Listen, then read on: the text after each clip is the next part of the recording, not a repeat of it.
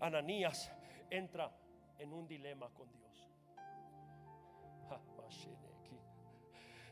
Ananías, Ananías se pone a platicar con Dios y le dice, ok Dios, ok, ok, está bien lo que me estás mandando a hacer Dios, pero, pero, pero este hombre mata cristianos.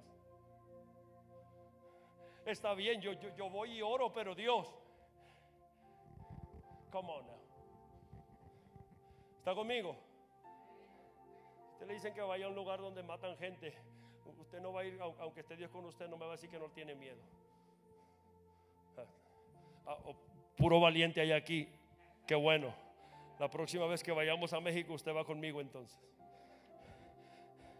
Le dice, Dios, refiriéndose de Pablo, Dios, este hombre tiene problemas mentales. Dios, este hombre como que no está bien, Dios. Dios, este hombre como que le falta un tornillo, algo, algo le... Dios, ¿cuántos males no ha hecho?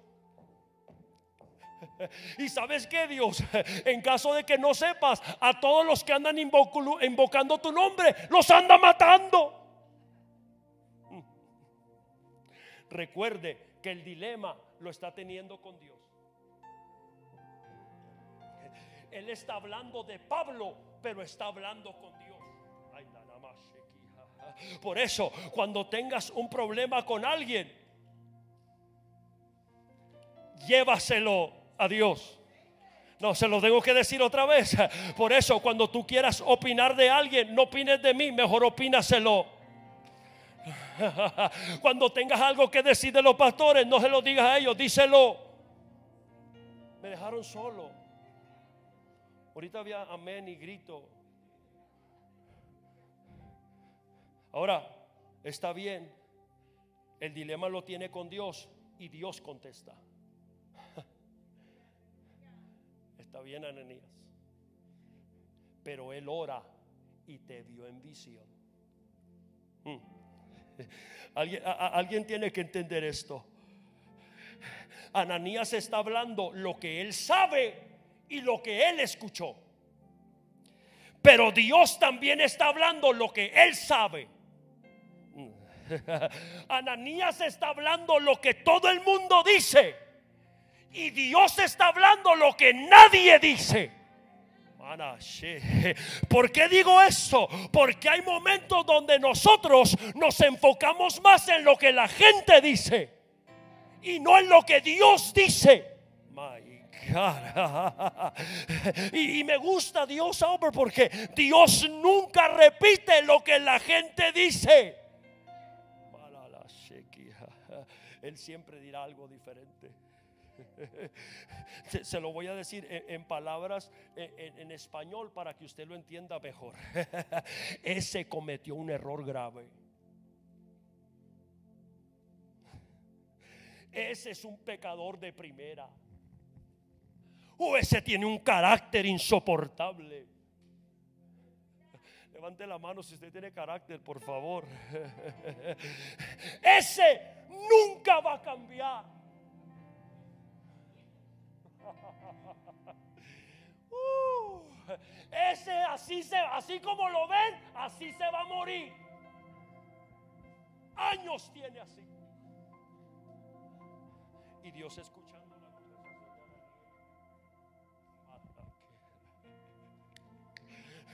Pero él dice, está bien Ananías, pero él está orando para que yo haga algo con él. Se le fue, se le fue, se le fue. Sí, por, porque muchas veces llega alguien a la iglesia que no sabe ni X ni levantar la mano, pero ah, llega con un corazón contrito y humillado, hace una oración y Dios le contesta rápidamente. Hay alguien metido por tres años, cuatro años, cinco años. Sus oraciones parece que nomás rebotan. Alguien tiene que entender lo que yo estoy hablando ahora. Pero a Dios trabaja así. La gente dice, ese fracasó esa fracasó. ese cometió un error, aquel cayó, siempre va a ser así. Y Dios dice, pero Él está orando para que yo lo levante. Y si yo lo levanto, yo... Mm, por eso siempre he dicho eso, nunca critiques a nadie que está siendo procesado. Lo he, me he parado en este lugar y lo he dicho infinidad de veces. Porque esa persona que está siendo procesada, estará arriba Nunca critiques, nunca señales. Por eso yo no me enfoco en lo que la gente dice. Mejor me enfoco en lo, en lo que Dios dice. Ananías dice, ese hombre mata. Y Dios dice, sí, pero él está orando. Hello. Le hago la pregunta. ¿A quién usted está escuchando? ¿A quién usted está escuchando? ¿A lo que Dios dice de ti o a lo que la gente dice de ti? Analícese por favor a quién usted está escuchando. A lo que la gente dice o a lo que Dios dice. Una vez que fui a una iglesia a veces que anda uno bien perdido, sin rumbo y sin dirección. You know what I'm talking about. Yo me senté ahí en una iglesia. No voy a decir nombre porque no se vale decir marcas. Esperando escuchar una palabra, esperando escuchar un abrazo. No pasaron cinco minutos cuando me echaron para afuera. Llegué a casa de mamá llorando. Dijo mamá, pues ¿dónde te andas metiendo? Nunca critiques a nadie. Nunca critiques a nadie.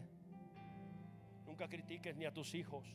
Nunca le digas a tus hijos así, yo creo que ya nunca voy a ver lo que Dios prometió hacer contigo. Nunca, nunca lo digas, porque Dios te puede sorprender.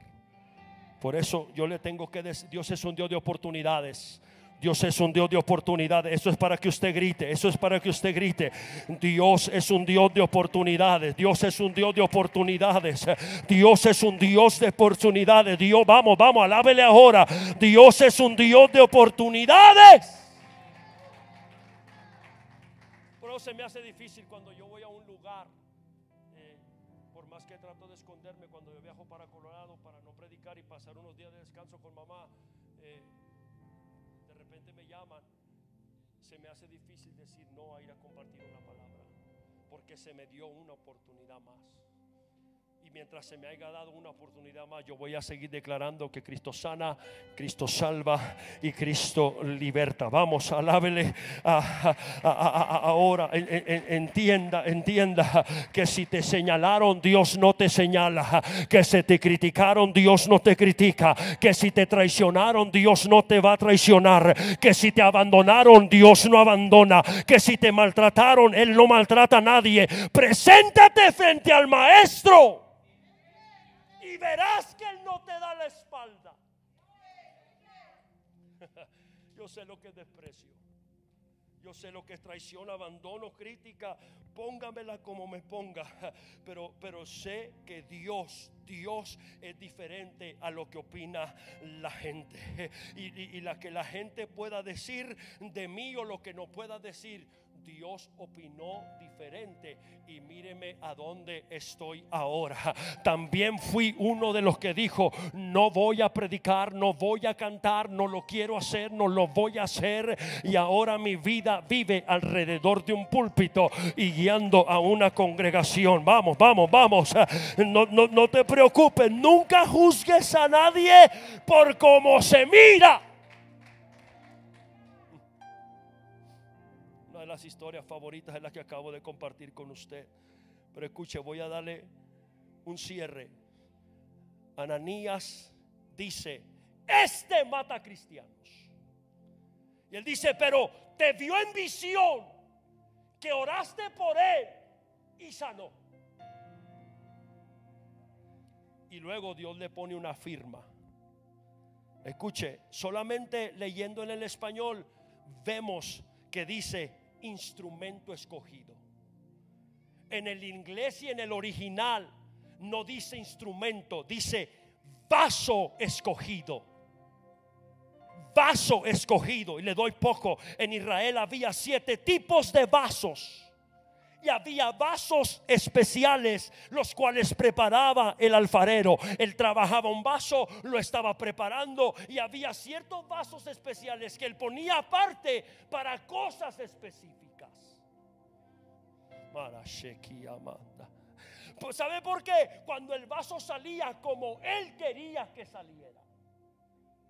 Por si usted no sabe, se lo voy a decir así. Muchas veces, estando en la mano del alfarero, nos podemos echar a perder.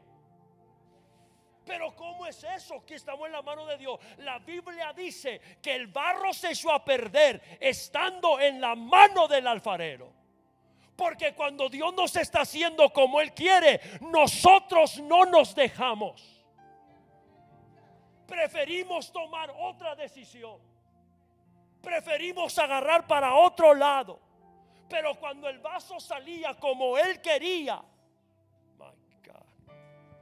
estaba preparado y estaba listo. Y cuando alguien llegaba a pedir un vaso especial o para una ocasión especial, el alfarero rápidamente decía, aquí lo tengo dispuestos, aquí lo tengo dispuestos. Él iba donde lo tenía guardado. Y en este pasaje Dios está hablando de Pablo y le está diciendo, Él es un vaso que a pesar de que ha cometido errores, que a pesar de que ha fallado, yo lo voy a formar a mi talla que a pesar de que se ha equivocado, my God, yo lo voy a formar a mi manera. Eso es lo que me gusta de Dios. Le voy a decir algo. Aquí a Dios le gusta usar gente que está derrotada para mostrar su poder. Yo no, no, no, no, no, no. Dios no busca gente perfecta. Y le voy a decir algo y no quiero que se ofenda. Pero aquí habemos pura gente mala. Aquí habemos pura gente mala, salvados por un Dios bueno eso fuera para que usted levantara su mano hacia arriba. Él no busca gente perfecta. Él no busca gente que lo sepa todo. Él no está buscando gente que sepa hablar bien ni correcto. Él no está buscando gente que sepa diferentes idiomas. Él está buscando gente que diga, Dios, aquí estoy dispuesto. Aquí estoy dispuesto. Úsame como tú quieras. Soy pecador, pero aquí estoy. Cometido errores, pero aquí estoy. He tropezado y he caído, pero aquí es. Fracasé, pero aquí estoy. No te preocupes por el fracaso. Le doy gracias a Dios por mi fracaso del año 2003. Le doy gracias a Dios por aquel fracaso. Porque si no fuera por aquel fracaso, yo no estuviera donde estoy ahora. Le doy gracias a Dios por aquel fracaso. Le doy gracias a Dios. ¿Y sabes por qué Dios escoge gente eh, común y corriente como tú y como yo? Para cuando acabemos, para cuando acabemos de hacer algo a lo que Él nos manda, lleguemos a decirle, si no fueras por ti, yo no estuviera aquí. Usted sabe lo que yo hago cuando yo termino una prédica, cuando yo llego a mi casa, cuando yo llego a un hotel, cuando me subo a mi carro, lo tengo que decir a Dios, gracias, porque si no fuera por ti, yo no estuviera haciendo lo que yo acabo de hacer adentro de ese edificio. Gracias porque tu misericordia me alcanzó. Ensuciaste tus manos y te fuiste hasta donde yo estaba. Gracias porque cuando nadie puso su mirada, tú pusiste tu mirada. Gracias porque cuando nadie creía en mí, tú creíste en mí. Gracias porque puedo predicar y puedo cantar y puedo hacer esto, pero si no fuese por tu misericordia, por tu gracia y tu favor, yo no lo pudiera hacer. Y si fuese alguien que lo supiera hacer, diría, lo hago porque yo sé cómo hacerlo. La Biblia dice, Él será mi vaso escogido para llevar mi nombre. Escuche esto. Dios te está diciendo, ese vaso llevará mi nombre ese hombre llevará mi nombre, esa mujer llevará mi nombre. Por eso la gente podrá decir, ¿cómo es que esa persona cometió tantos errores y Dios lo puede usar?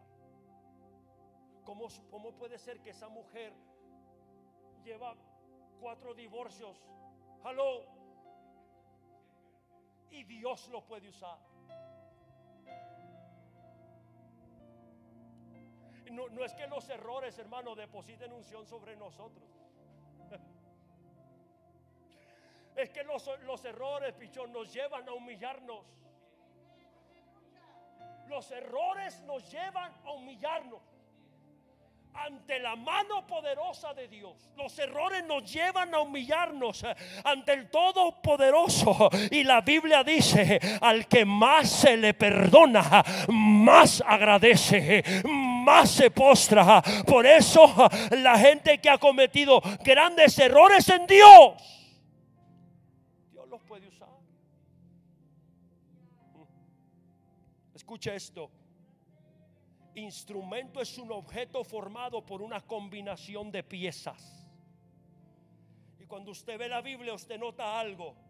Muchas veces la palabra instrumento en la Biblia le sigue con la palabra hierro. ¿Por qué? Porque el instrumento está hecho para hacer cosas para crear cosas. Por eso el instrumento es hecho de metal, es hecho fuerte de hierro. Dios mío. Pregunto, ¿usted cree que es un instrumento? Le tengo que hacer de yo terminar todo lo que he estado hablando. Usted es un instrumento. Si usted no cree,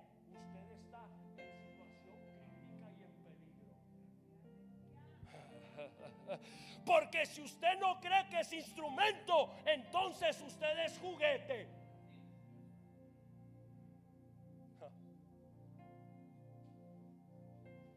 Levánteme la mano, instrumento. Uno, dos, tres, cuatro, cinco, seis. Hay unos que tienen que levantar las dos.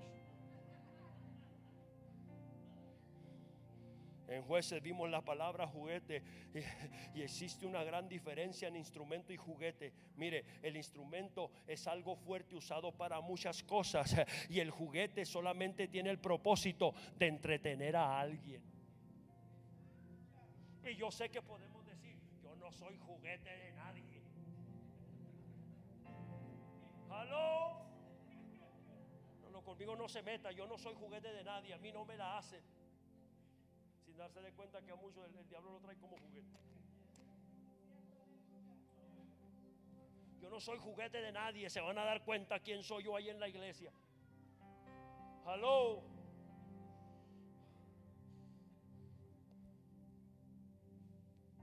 Todavía? Ahorita cantamos y brincamos un poquito, ya voy a terminar. Cuando usted se desconecta de Dios, cuando usted se desconecta de Dios, cuando usted se desconecta de Dios, usted le está diciendo al enemigo, yo quiero ser un juguete. Y el asunto principal del enemigo contra nosotros no es que tú sepas hablar, no es que tú tengas sabiduría. El asunto que él tiene contra ti es de qué fuente te estás conectando. Ay, Dios mío. Por eso Él siempre trata de desconectarte. De, si te desconecta de la fuente, te conviertes en un juguete. My God. Y Él va a hacer todo lo que tengas que hacer. Ahí va. Por eso cuando ayunamos nos duele la panza. Halo. Para ya no hacerlo. Ayuna hermano, no, porque la cabeza me duele. ¿No creen en el ayuno y la oración aquí? School, I'm old school. Yo, yo, Old school. Yo todavía creo en el poder de la oración, en el poder del ayuno y en el poder de la palabra. Yo todavía creo en esto. Yo todavía creo en esto. E, eso es lo que me ha sostenido. Eso es lo que me ha sostenido. Me pueden predicar todas las anécdotas, pero si no me predican palabra de nada me sirve. A mí me interesa que me hablen palabra de Dios. Dios me trajo para enseñarte de lejos que tú eres un instrumento escogido. Le dijeron a Dalila, dinos el secreto de Sansón. Dinos cuál es el secreto de él. Porque el enemigo siempre está buscando cuál es. Para pegarte ahí Mi pregunta será, ¿continuarás siendo un juguete o te vas a convertir en el instrumento que Dios quiere que tú seas? Por eso es que recibes tanta persecución hoy en día. Por eso es que mucha gente no puede avanzar porque hay algo, hay algo destinado y el enemigo quiere detenerte, te pone trampas, te pone de todo, pero yo vengo a que tú le digas a alguien, yo me voy a convertir en ese instrumento. Instrumento escogido soy. Instrumento escogido soy. Vamos, hoy se rompe lo de juguete. Hoy se rompe lo de juguete. Hoy se si tú te atreves a creerlo porque no te pones de pie. Hoy se rompe lo de juguete. No más. No más. Todo ojo cerrado y toda mano arriba. No más. No más. No más. No más. No más. No más seguiré siendo un juguete. Yo soy un instrumento en las manos de Dios. Cometiste errores, no le hace. It's okay. Hasta el día de hoy conozco a un Dios que no rechaza un corazón contrito y humillado. Hasta el día de hoy, si tú vienes ante el Todopoderoso, hasta el día de hoy, si tú te presentas ante Él tal y como eres, no tratando de ser algo más, así como tú eres, Señor, soy pecador. Señor, te he fallado en esto. Señor, te he fallado en aquello. No se lo escondas.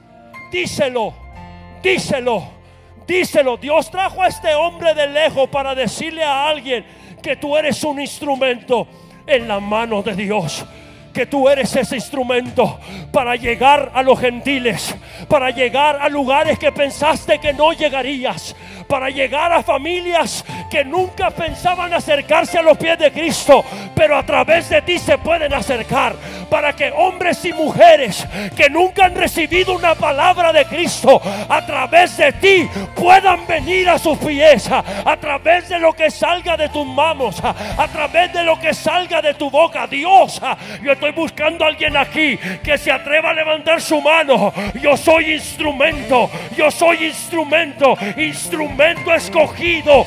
Me es este, instrumento escogido. Me es este. Vamos, decláralo sobre